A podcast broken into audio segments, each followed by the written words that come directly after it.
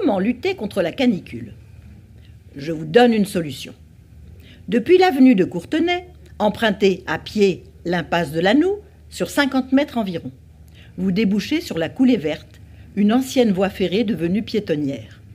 Devant vous, une borne fontaine en service peut vous délivrer de l'eau fraîche. Ça commence bien. Prenez à droite. Le chemin s'enfonce entre deux parois. En effet, la colline a été éventrée par les travaux du chemin de fer. Passez ensuite sous la voie romaine et poursuivez au frais sur une centaine de mètres. Deux bancs le long du parcours peuvent vous accueillir pour une pause bienfaisante. Pensez tout de même à apporter de quoi vous installer sur l'herbe au cas où il serait occupé.